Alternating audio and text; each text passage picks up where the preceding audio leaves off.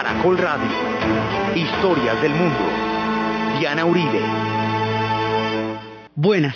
Les invitamos a los oyentes de Caracol que quieran ponerse en contacto con los programas, llamar al 245-9706, 245-9706 o escribir a los emails de auribe arroba hotmail.com diauribe.hotmail.com o a la página web www.dianarayauribe.com. Hoy vamos a ver cómo las comunidades negras entran en la cultura americana a través de la música y el deporte.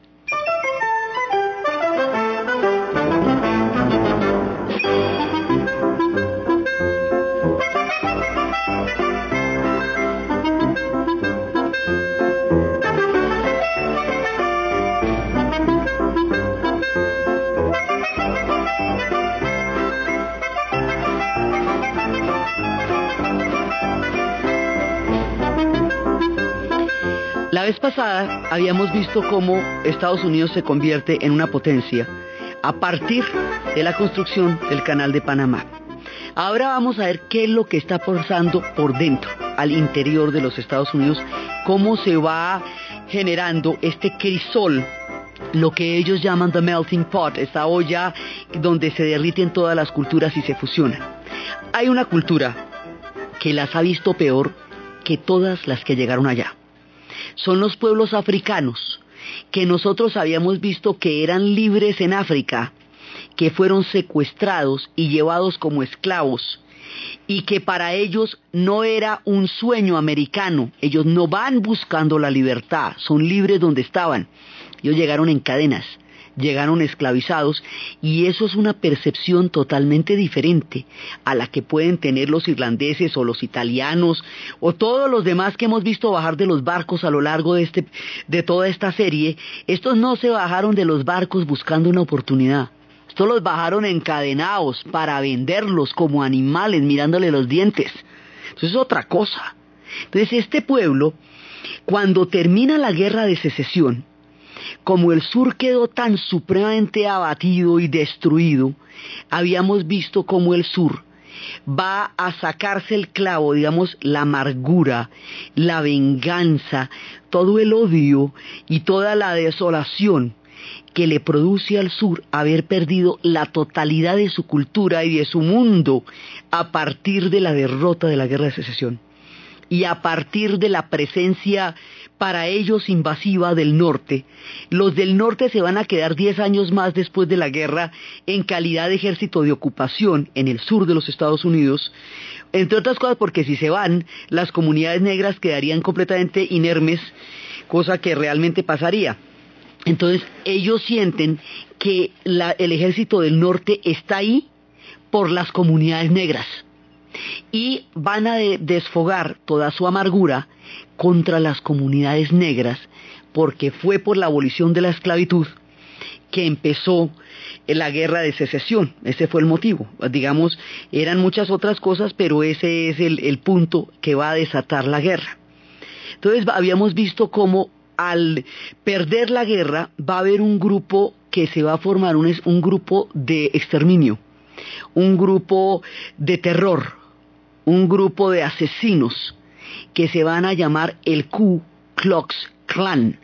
El Ku Klux Klan eran unos encapuchados que eran además las mismísimas autoridades de los pueblos, porque eran el comisionado y el jefe de policía y el alcalde, que de noche se vestían con las capuchas, sembrando el terror sobre los pueblos negros y empezaron a quemarlos y empezaron a lincharlos y empezaron a quemar sus casas a los negros y a los blancos que les fueran amigables.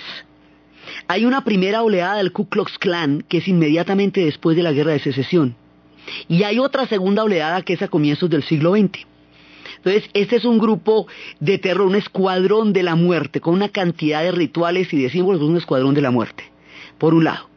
Por otro lado, cuando las tropas del norte abandonan el territorio del sur las comunidades negras quedan completamente indefensas porque tienen unas leyes que los amparan, pero unas leyes a las que se les van a meter lo que llamaríamos en el más clásico argot político de nuestra cultura, un mico. Quiere decir que a las leyes que les daban los derechos a las comunidades negras, les van a poner cortapisas que hacen que las comunidades negras no las puedan ejercer. Por ejemplo, empiezan a montar una doctrina que se llama separados pero iguales. Como todo el mundo es igual según la Constitución, entonces hay que montarles un cuento de que son separados pero iguales para que siga teniendo la palabra igual, pero en realidad estén separados. Entonces eso quiere decir que la educación la van a convertir en dos clases de educación, una educación marginal, una educación de baja calidad que no los prepara para las comunidades negras y una educación de alta calidad para las comunidades blancas. Lo que quiere decir que la comunidad blanca, con lo que recibe en el colegio de educación, puede tener puestos de altos niveles económicos, mientras que la comunidad negra mantiene sus condiciones de marginalidad, empezando por la educación que reciben. Por eso es que por ahí van a empezar grandes movimientos. Entonces, primero la educación, esto quiere decir bibliotecas todo. Después empiezan a segregar las bancas de los parques, van a segregar eh, las fuentes de agua, las calles, colegios, bibliotecas, iglesias, hasta segregar absolutamente todo. A esto lo vamos a llamar por una, esto tiene un doble, una doble connotación de segregación. Una por el color de la piel de los cuervos, otra por una canción y un gesto en el cual eh, hay un, un, artista negro que se mueve de una manera que para ellos es como una especie de, de monaguillo, como, como de bufón. En el más peyorativo de los sentidos, a este lo van a llamar el Jim Crow System, es decir, el sistema Jim, Jim era, y Crow es cuervo, cuervo por el color de la piel que es negro, también por la canción. El asunto es que cualquiera que sea el origen de este término es un término hecho para humillar, segregar, degradar e indignar a cualquier miembro de la comunidad negra. Ya en las posprimerías del fin de esta infamia, que habría entrado en vigencia en 1896, ya cuando esto estuviera terminando, cuando la lucha más grande se daría para arrancar esta mancha de la historia, Nina Simone nos contaba cuando ya esto estaba terminando, pero agua pasará debajo del puente la que usted quiera.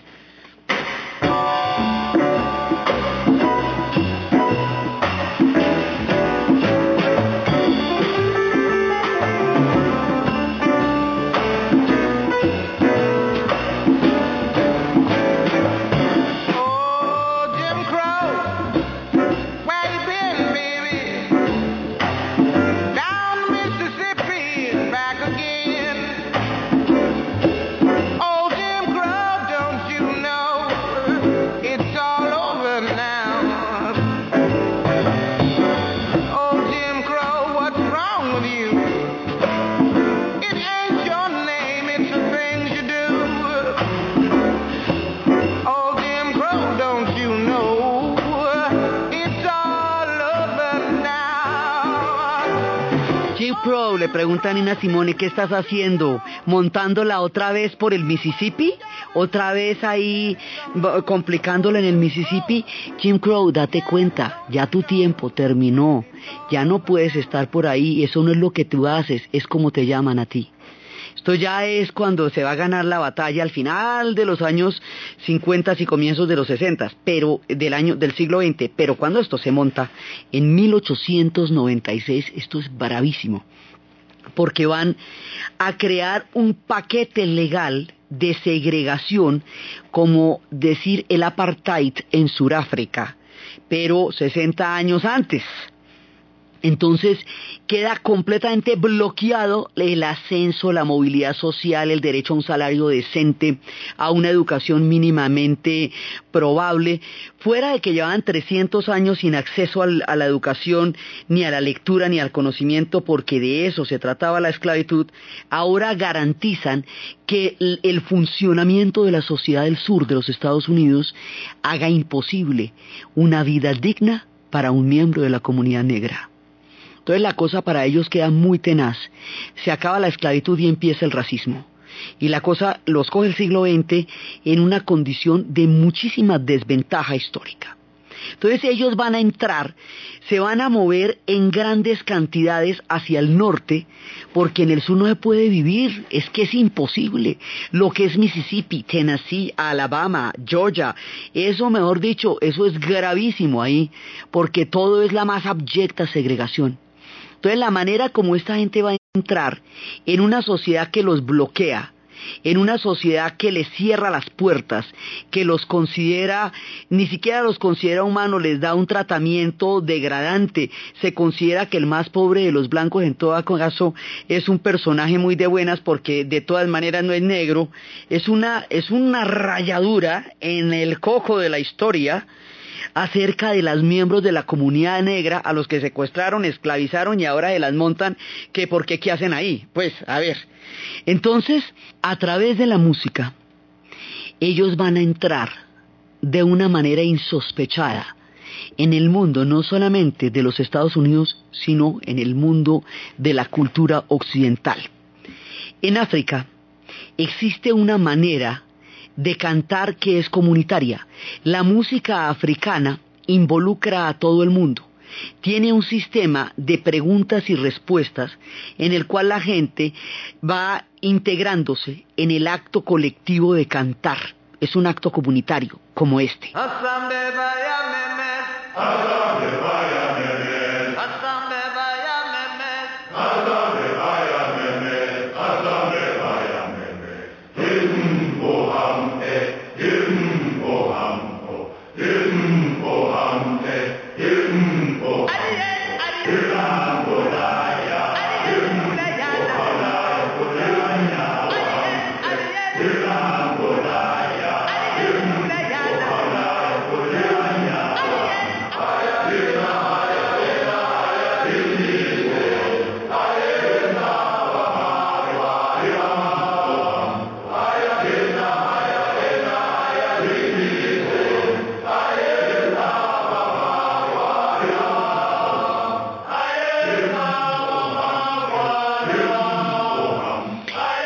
Estos cantos colectivos van a ser trasladados a las plantaciones en los Estados Unidos. Habíamos contado en su momento, ellos no pueden llevar instrumentos, ellos no pueden llevar su cultura, ellos no pueden llevar nada. Todo les va a ser privado en la travesía del secuestro y la esclavitud. No van a ser aceptados en el mundo de los blancos. Así que estos cantos es lo único que ellos llevan. Como son protestantes, al mundo a donde llegan, no van a tener una equivalencia entre los santos eh, cristianos y los dioses africanos, que sí pasó en el mundo católico, que sí pasó en la santería en Cuba, que sí pasó en, la, en, el mundo del Brasil, que sí pasó en el mundo de Haití. Aquí no, porque no ve que no, es una religión figurativa, no se basa en un santoral como los católicos, sino que es otro tipo de cosa que es la lectura de la Biblia, son los protestantes. Entonces lo que va a pasar es que cuando se encuentran en las grandes plantaciones, se encuentran pueblos que vienen de muchísimos lugares distintos del África, que hablan de manera diferente, no tienen una lengua en común, no conocen el inglés y tienen que juntarse para desbotar el algodón en las plantaciones, para llegar y mover barcos gigantescos, para poder ejercer estas tareas, ellos se ponen de acuerdo en ritmos y canciones que todos vayan a poder interpretar. Para poderlas interpretar introducen sonidos guturales que no necesariamente son palabras, pero que sí los involucran a todos.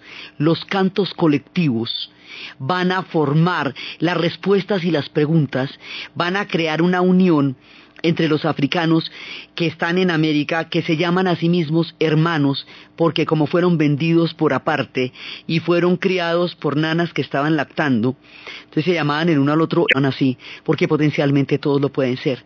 Cuando estaban en las plantaciones, van a desarrollar un tipo de canto comunitario que viene originalmente de África, pero ahora con el tamiz protestante entrado en el misticismo del mundo protestante, se van a convertir en cantos religiosos. A esos cantos religiosos los vamos a llamar spirituals, espirituales.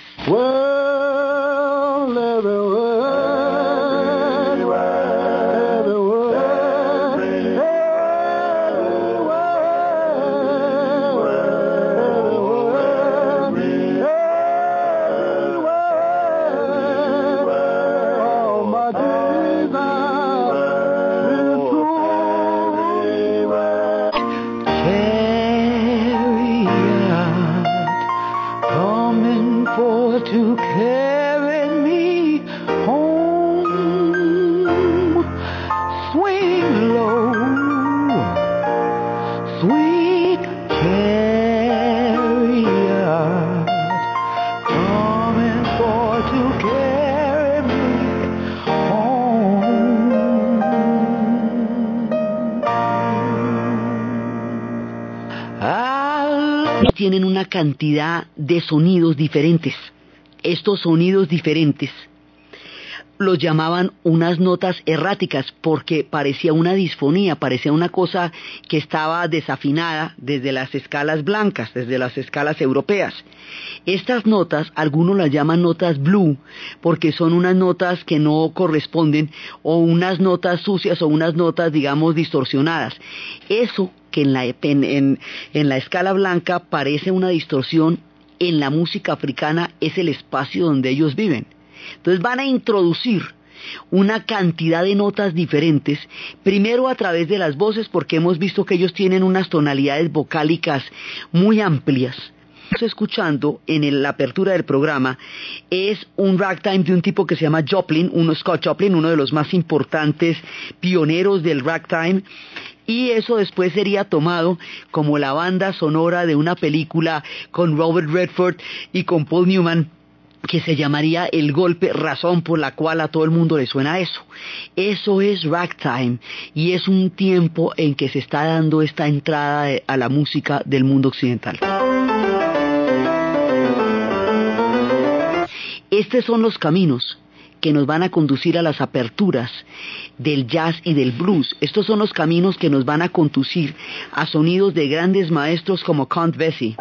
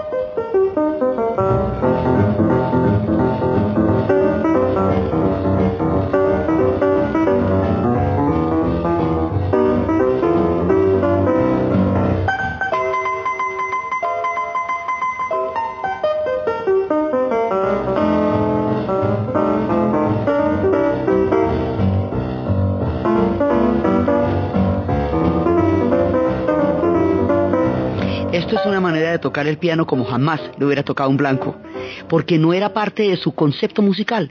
Entonces introducen un concepto completamente nuevo. Esto se escucha en los vodeviles, esto se escucha en las cantinas, se escucha en los burdeles, se escucha en los bajos fondos y se escucha en los teatros del entretenimiento, donde los negros empiezan a, a tener que hacer payasadas para que los contraten, pero por esa vía de las payasadas y de hacer el ridículo, eh, como una manera de que los puedan contratar también van mostrándose grandes estrellas. Hay un momento en que los blancos se pintan de negro para remedarlos y para caricaturizarlos, la película El cantante de jazz, la primera película sonora en la historia del cine, tiene como protagonista un blanco pintado de negro. Entonces hay estas comedias de vodevil que rayan entre la caricatura, pero que de todas maneras abren un espacio para gente que no lo tiene. Mucho tiempo más adelante Spike Lee habrá una película sobre un tipo que llega a ser muy famoso recuperando este tipo de tradición y su fama resulta una paradoja porque entre más famoso es más denigra a su raza con estas épocas en las cuales les tocaba a través de la bufonada abrirse espacios. A ellos les tocó primero intentar como esta especie de comedia bufa en la música y en el deporte también hacer eh, especies de comedias de béisbol para poder entrar por primera vez a las grandes ligas, les tocaba hacer partidos de juego de, de montajes de comedia para que los pudieran emitir porque si hacían algo en serio les caían con todo. Entonces va, pero se va abriendo el espacio de los vodeviles. Hay un lugar que hemos nombrado una y otra vez, pero no hemos dicho por qué, que es Nueva Orleans. ¿Por qué es que vaya a salir el blues y el jazz en Nueva Orleans? Porque Nueva Orleans es un espacio distinto. Primero, ellos son de una cultura francesa, no tienen el puritanismo inglés ni el puritanismo norteamericano. Entonces la idea de ellos del pecado, del placer, de la austeridad es completamente diferente, es mucho más pachanguera las condiciones de vida de las comunidades negras en Nueva Orleans eran distintas porque eso viene de otro lado. La esclavitud allá era menos, menos tenaz, o sea, era un medio mucho más permisivo, donde había una gran cantidad de comunidad negra, donde había toda una formación musical, donde había todo un espectro que es el que va a ser el semillero del gran mundo del blues y del jazz. Entonces Nueva Orleans es el epicentro de toda esta alquimia que se va formando en la música y entre todos estos cambios del concepto musical que va introduciendo la música negra, desde los spirituals, los gospels, el ragtime, el jazz, también va entrando el blues.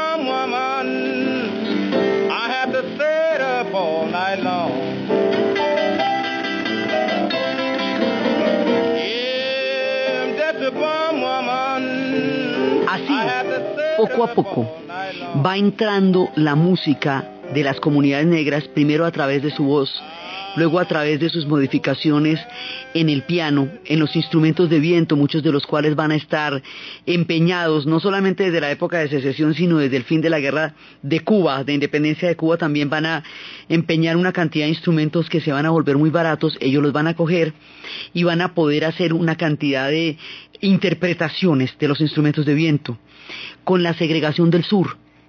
Hay una oleada, una escalada gigantesca de gente yendo hacia el norte. Y al llegar hacia el norte es cuando el blues va a llegar a Chicago y cuando las ciudades del norte industrializado van a recibir el influjo de esta música que se está haciendo en el sur y se va a convertir en una música mucho más más fuerte, una música que tiene una, una sonoridad mucho más grande a medida que vaya entrando en el norte de los Estados Unidos. Entonces, muchísima gente se va a ir para el norte porque el sur es invivible.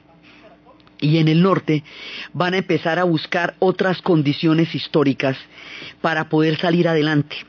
Entonces, hay una historia porque una parte es la música ¿sí? Y esta música también va a ser después, cuando esta música vaya entrando, vaya haciéndose conocer. Al principio era una cosa de arrabal, de bajo fondo, de, de burdeles, una historia muy parecida a la del tango que también era música de arrabal y después se va a volver una música que la gente va a oír. Cuando viene la gran migración hacia el norte, allá es donde se va a producir la toma prácticamente la toma de un sector de la ciudad que se va a conocer con el nombre de Harlem. Entonces ahí vivían los blancos, cuando llegan los negros los blancos se van y un empresario negro logra montar el primer, la primera finca raíz y darle condiciones de vida a las comunidades negras que van a llegar en masa hacia Harlem y allá se van a dar enfrentamientos de racismo fuertísimos, pero es el primer espacio que ellos van a lograr. Entonces hay por un lado un espacio fundamental. Por otro lado, los blancos empiezan a interpretar esta música, empiezan a entenderla. Hay casos de genialidad extrema, digamos ya absolutamente brillantes, y hay otros casos en que simplemente es el robo de un ritmo para blanquearlo y venderlo. Un caso de genialidad extrema es un personaje migrante de origen judío que le ponen eh, eh, la tarea de hacer en un formato que considerábamos blanco una utilización de las notas que son específicamente negras, o sea, de las notas del blues, en el esquema de una rapsodia utilizando las notas del blues, Gershwin va a hacer una cosa absolutamente genial que es la Rapsodia en azul.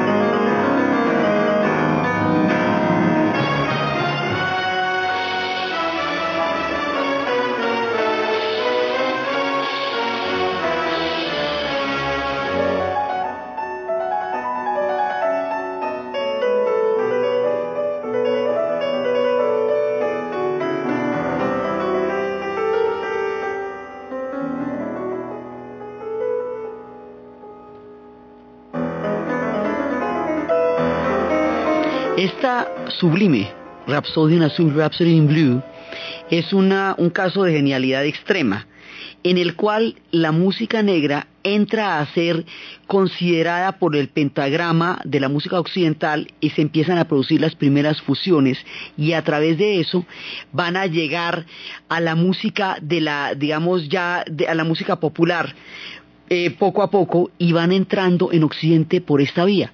Entonces, esto, como decimos, es una pieza maestra, pero va a pasar que la música negra, que en un principio va a ser rechazada y se va a considerar una música lasciva o atonal o distinta porque no codifica dentro de la escala que tenía la música occidental, después cuando vean lo rica y lo maravillosa que es, la van a blanquear.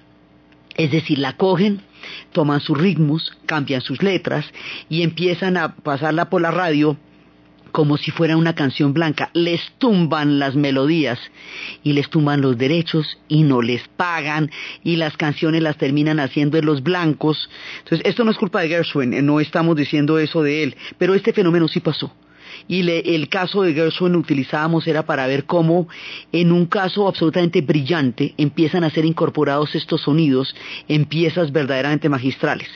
Pero ellos van a tener el problema de que la música se la tumban, con todo y derecho, la melodía, todo. Entonces, mucho tiempo más adelante, cuando ya vengan los tiempos del orgullo negro, del poder negro, cuando ya en la segunda parte de los años 60 del siglo XX, Stokely Carmichael plantee la necesidad de desarrollar un sentido de la propia valía y de la propia autoestima de una raza que ha sufrido tanto y que ha sido considerada y sometida a tantas indignidades y a tanta segregación, ellos van a crear sus propias disqueras Más adelante ellos van a tener sus propias casas de música para evitar que les tumben la música. Ese fenómeno que se va a dar en el norte mucho tiempo después, en la era de la industrialización, en el tiempo de los motores, en la ciudad de Detroit, donde por el sonido, lo de la gran industria automotriz americana va a ser en Detroit, con el sonido del motor se va a crear la Motown, un sello discográfico que va a dar la capacidad para que ellos administren y desarrollen su propia música y la vendan y la hagan perfecta con una gran calidad. Esa música la van a llamar la música del alma, esa música la van a llamar el soul. De ahí va a salir gente como Diana Ross, como Michael Jackson cuando chiquito con los Jackson 5, de ahí va a salir gente como Marvin Gaye, de ahí va a salir gente como Otis Redding y es todo un espectro musical de sentido de respeto y de apropiación y de valoración profunda de toda la herencia musical que los dioses le han dado a este pueblo que tanto ha sufrido. Entonces vamos a escuchar una pieza de soul, después eh, tomaremos este movimiento en el conjunto de lo que significa el movimiento por los derechos civiles y por la creación de una cultura negra en los Estados Unidos, pero sale de aquí, de la necesidad de ser dueños de su propio talento.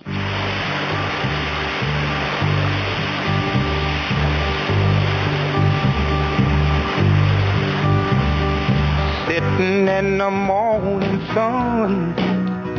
I'll be sitting when the evening comes, watching the ships roll in, and then I'll watch them roll away again. Yeah, I'm sitting on the dock of the bay, watching the tide roll away. Ooh, I'm just sitting on the dock of the bay, wasting.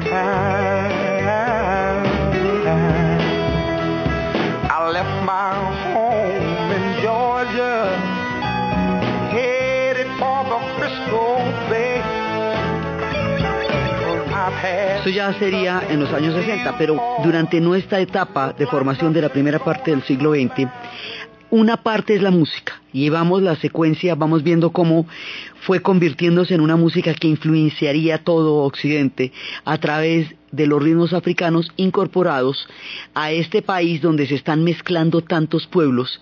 Esta es la presencia, esta es la proclama, esta es la existencia de la raza negra en los Estados Unidos. Para derrotar a Jack Johnson. Y ese es el mito de la gran, porque estamos en los tiempos de la supremacía blanca, del Ku Klux Klan, de la persecución a las comunidades negras, porque al pasar de un mundo rural a un mundo urbano, al ocupar espacios en las ciudades, en ese momento entran en choque con, los blancos que están en la zona, y eso hace que la vida para ellos sea muy complicada. Entonces empiezan la, gran esperanza blanca en un discurso racista, en un discurso que se considera, eh, hablando de la superioridad blanca, y en el mismo sentido literal y exacto en que Hitler utilizaba las Olimpiadas de 1933 como una muestra de la superioridad racial de los arios y del sometimiento de todas las razas que no fueran ella, y Jesse Owens, un negro, venció todos los récords de atletismo y echó por tierra la teoría racial en el deporte dándole una bofetada negra, hiriendo y atacando a la mayoría. Entonces, esto era una cosa muy delicada y estamos a comienzos de siglo. Mucho tiempo más adelante, en los años 60, una historia parecida era un boxeador de una gran talla, un tipo que era realmente importante en términos deportivos. Se llamaba Jack Rubin y le decían el huracán. A ese tipo le van a montar una historia de un asesinato porque estaba cerca, ni siquiera en el bar, en un momento en que hay una matanza en un bar y salen a buscar el primer culpable y encuentran a este hombre en el lugar equivocado a la hora equivocada. Le clavan la historia de que él fue el que mató a los del bar. Lo persiguen el resto del tiempo, lo meten a la cárcel por un delito que no cometió le meten los procesos más fraudulentos y es la historia de este tipo para probar su inocencia, limpiar su nombre, salir de la cárcel y mostrar que él no era culpable, sino un chivo expiatorio del racismo. Al caso de Hurricane, de Jack Rubin, Bob Dylan cuando se convierta en el profeta que va a anunciar los tiempos de cambios y que va a crear toda una conciencia en el mundo americano a través de las letras, en los tiempos de los cantautores, él va a sacar una canción al caso de este boxeador, que se llama así, Hurricane.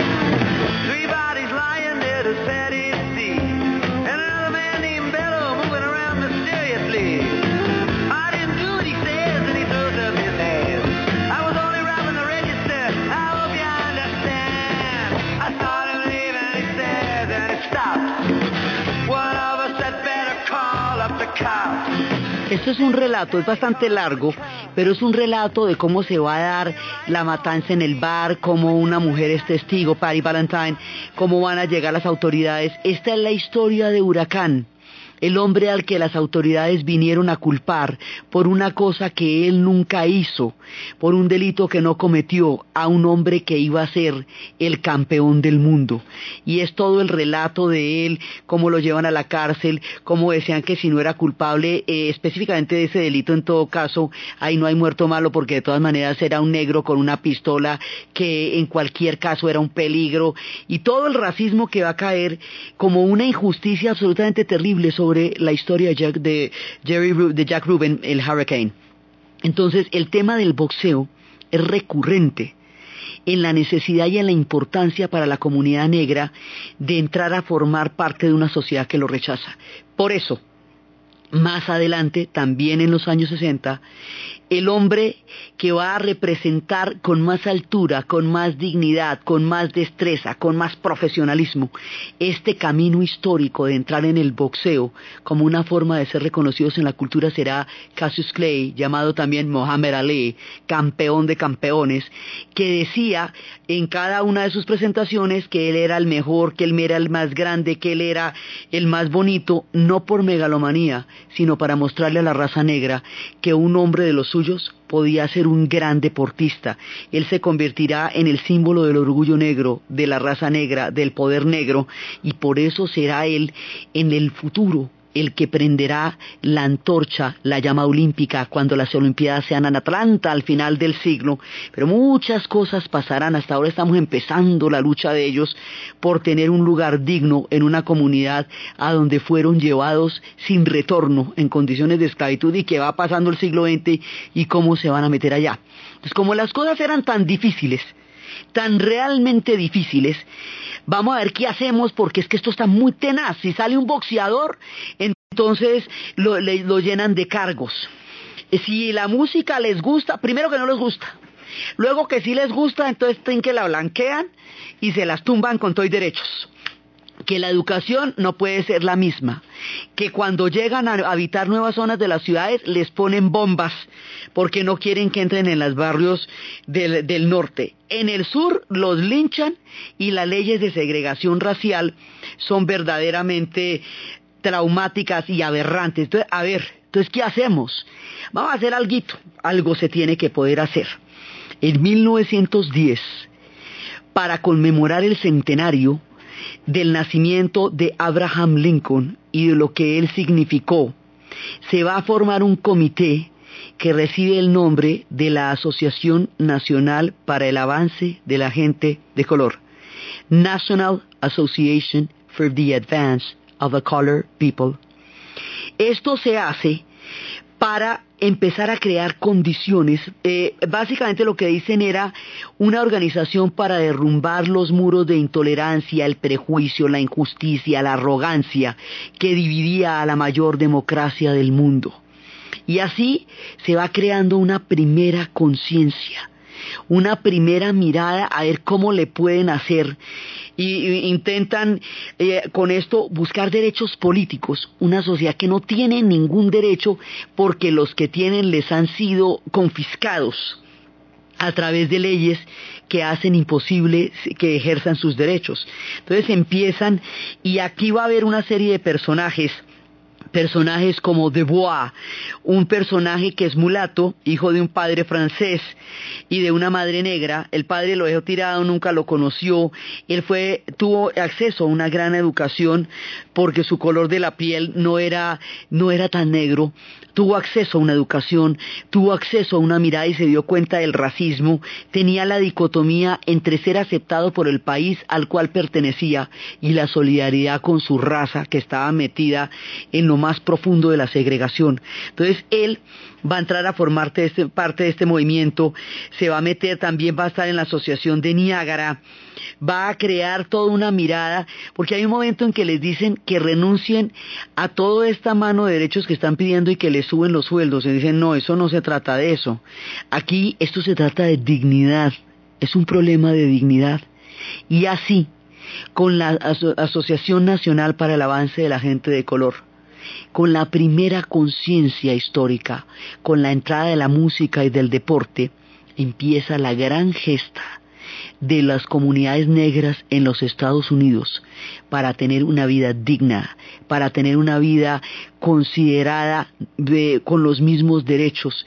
Todavía no existen los mismos derechos, todavía hay muchas cosas que pueden cambiar, pero el camino hasta lograr una dignidad histórica el camino hasta que haya un candidato negro a la presidencia de los Estados Unidos es larguísimo y está atravesado de lágrimas y de canciones y de gospels y de spirituals y de figuras tan heroicas como el Dr. Martin Luther King y de gente como Stipe Carmichael y de muchas personas como Malcolm X que van a tener que crear todo su aporte a la conciencia universal de la dignidad de la raza negra en los Estados Unidos y en el mundo.